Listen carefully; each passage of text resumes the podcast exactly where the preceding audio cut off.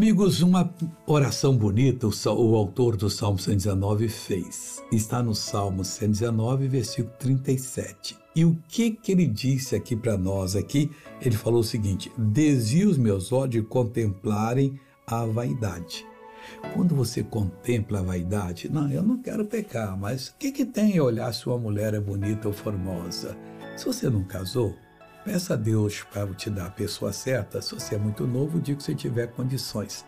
Já tiver na idade, tiver condições espirituais, primeiro, depois financeiras também. Essa é a principal.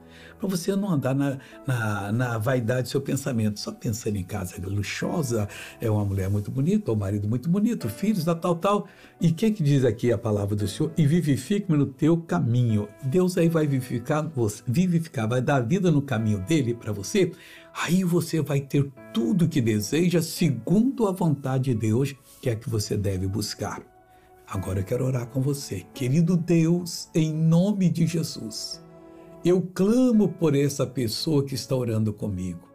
Abre as portas, abençoa em nome de Jesus. E você diz: Eu creio. Deus te abençoe.